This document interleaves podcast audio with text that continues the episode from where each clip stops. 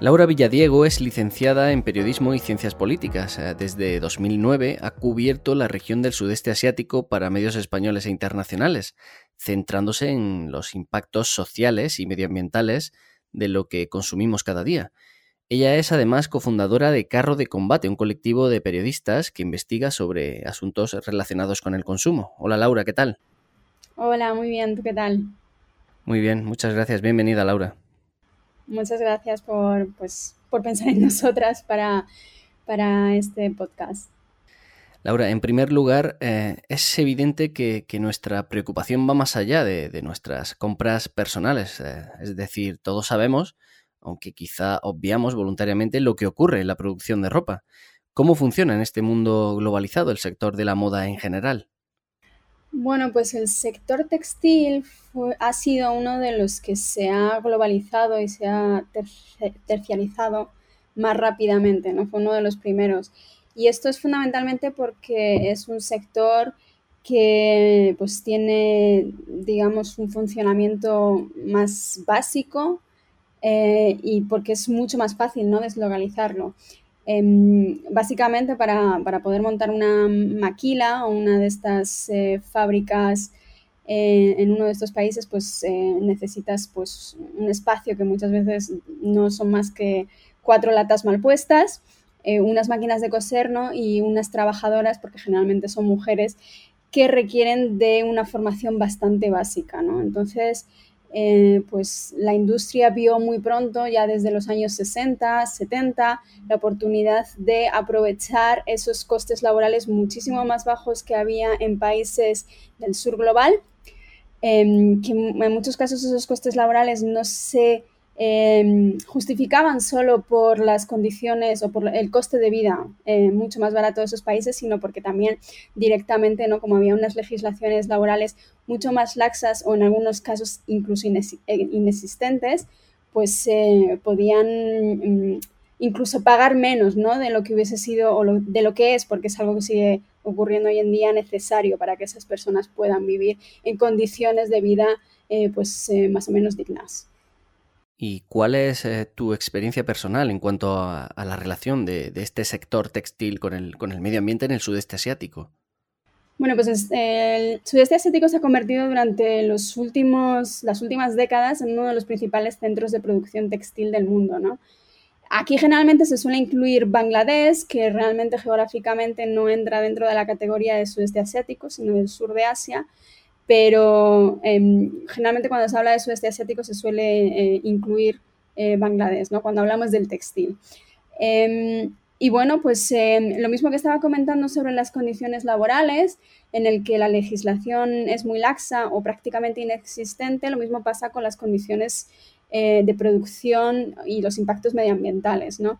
Que en realidad estas empresas no, no, no, se rigen por ningún tipo de Em, legislación medioambiental y por tanto, pues eh, todos aquellos, eh, por ejemplo, residuos que se generan durante la producción textil no hacen ninguna gestión de ellos, ¿no? Y por ejemplo, eh, los químicos que se utilizan durante pues, los teñidos o diferentes procesos como por ejemplo el tratado de los vaqueros, pues acaban muchas veces en los ríos, ¿no?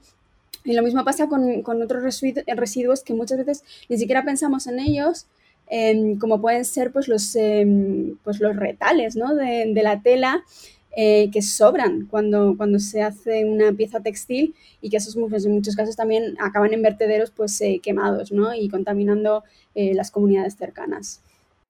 Sobre, sobre, esa ausencia de normativa y esos procesos tan contaminantes que, cuentas, ¿hasta qué punto resulta insostenible este modelo de producción?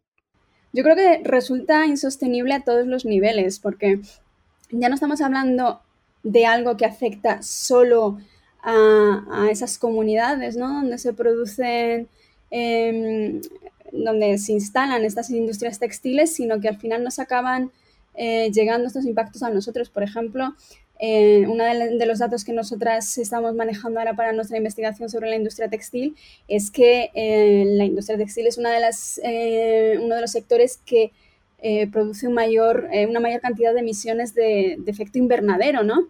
Y al final esto es un impacto medioambiental que no se concentra solo en un lugar concreto, en el lugar de producción, sino que es algo que al final vamos a sufrir todos.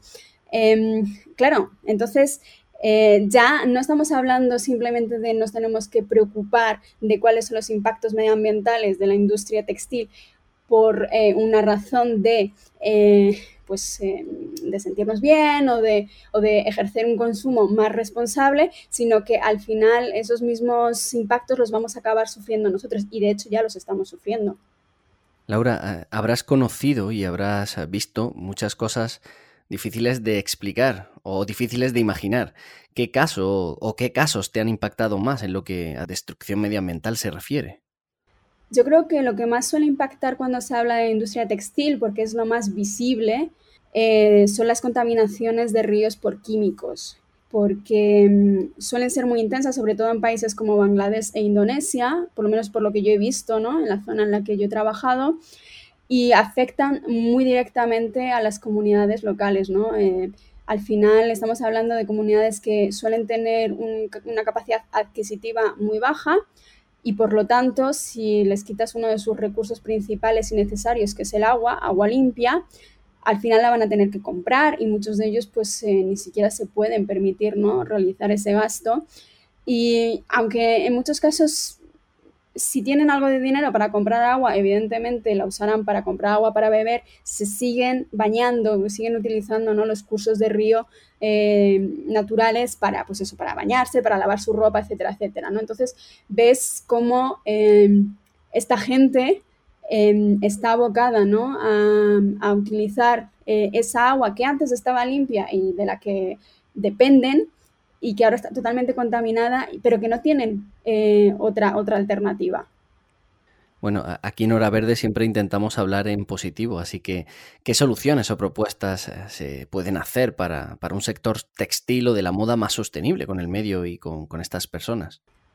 Bueno, yo creo que lo primero de todo es reducir su velocidad, ¿no? Esto que se llama el slow fashion en comparación al fast fashion, que es lo que ahora eh, está generalizado, ¿no?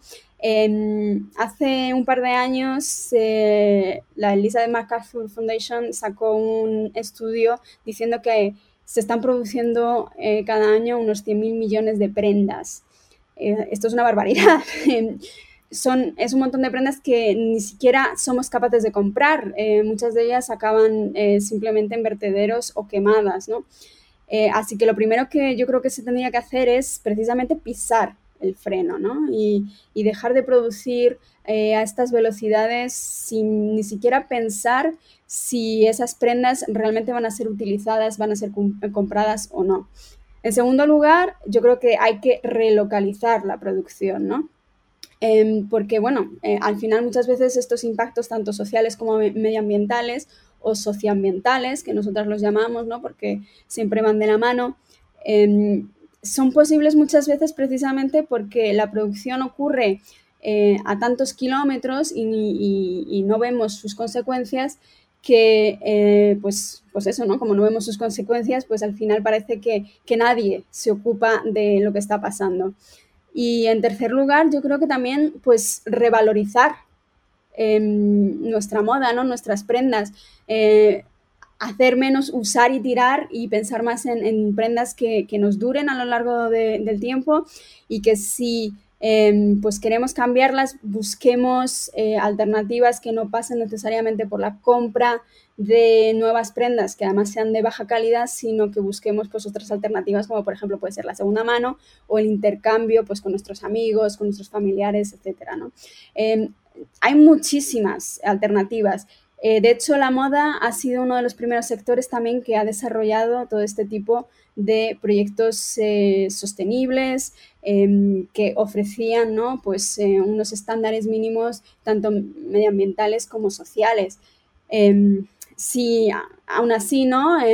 no se puede encontrar o, si se necesita ¿no? comprar ropa nueva, ahora mismo hay muchísimas marcas que la verdad lo están haciendo bien, ¿no? Por lo menos están intentando cambiar el modelo que yo creo que es lo más importante y muchas de ellas son españolas y, producen no solo eh, en proximidad, ¿no? no solo en nuestro país, sino que además muchas de ellas incluso ya están intentando ir un paso más allá, que es el más difícil, que es el de no solo producir eh, en cercanía, sino que las materias primas también sean de cercanía. ¿no? Em, hay toda, todo un trabajo eh, muy importante que se está haciendo y bueno, nosotras en, nuestra página web, en Carro de Combate, tenemos un directorio de, de, algunas de estas marcas y de, algunas webs también, ¿no? Que referencian pues eh, proyectos interesantes y ahí pues eh, se pueden encontrar eh, muchas alternativas. Y finalmente hemos leído vuestro, vuestro último proyecto, esa investigación que has referido antes, que, que, está en desarrollo aún porque está buscando respaldo, financiación, creo. ¿En qué consiste el proyecto Moda Basura que lleváis a cabo desde Carro de Combate? Exactamente. En realidad, la industria textil es la primera industria que en Carro de Combate investigamos, ¿no? Cuando nosotras empezamos el proyecto, eh, nos centrábamos eh, fundamentalmente en trabajo esclavo eh, y, era porque estábamos muy influenciadas por nuestro trabajo, en el caso de mi compañera Nazaret, ¿no? que ya estaba en Brasil, allí en los talleres textiles de Brasil y en mi caso en Camboya, Em, y bueno, nos centrábamos sobre todo ¿no? en condiciones laborales en, en, esta industria. Luego, poco a poco, fuimos introduciendo este elemento medioambiental y fuimos viendo eh, e investigando otras industrias como, por ejemplo, el azúcar o el aceite de palma. ¿no? Y bueno, hemos querido volver un poco a nuestros orígenes. Em, y volver a investigar la industria textil, pero hemos querido incorporar ese, eh, pues esa visión ¿no? que ahora tenemos más compleja de esos impactos Em, que van de la mano, ¿no? Sociales y, medioambientales, como decía antes, que llamamos socioambientales, e investigar, pues eso, ¿no? Cómo eh, el impacto medioambiental de la industria textil afecta a millones de personas a lo largo y ancho del planeta y como decía antes, ¿no? no solo las comunidades de origen de producción, sino que al final también a nosotros, ¿no? Por ejemplo, aquí en España antes hablaba de las emisiones, pero también nos afecta mucho la parte de residuos. Tenemos una, un gran problema de gestión de residuos porque eh, muchas prendas eh, cada año acaban en el vertedero y en muchos casos no, se sabe qué hacer con ellas, ¿no? Y acaban, pues, en, muchos casos incineradas. Entonces, bueno, claro, nosotras que con esta investigación lo que queremos es un poco poner ahí la lupa eh, para que se empiece también ¿no? a hablar de esto.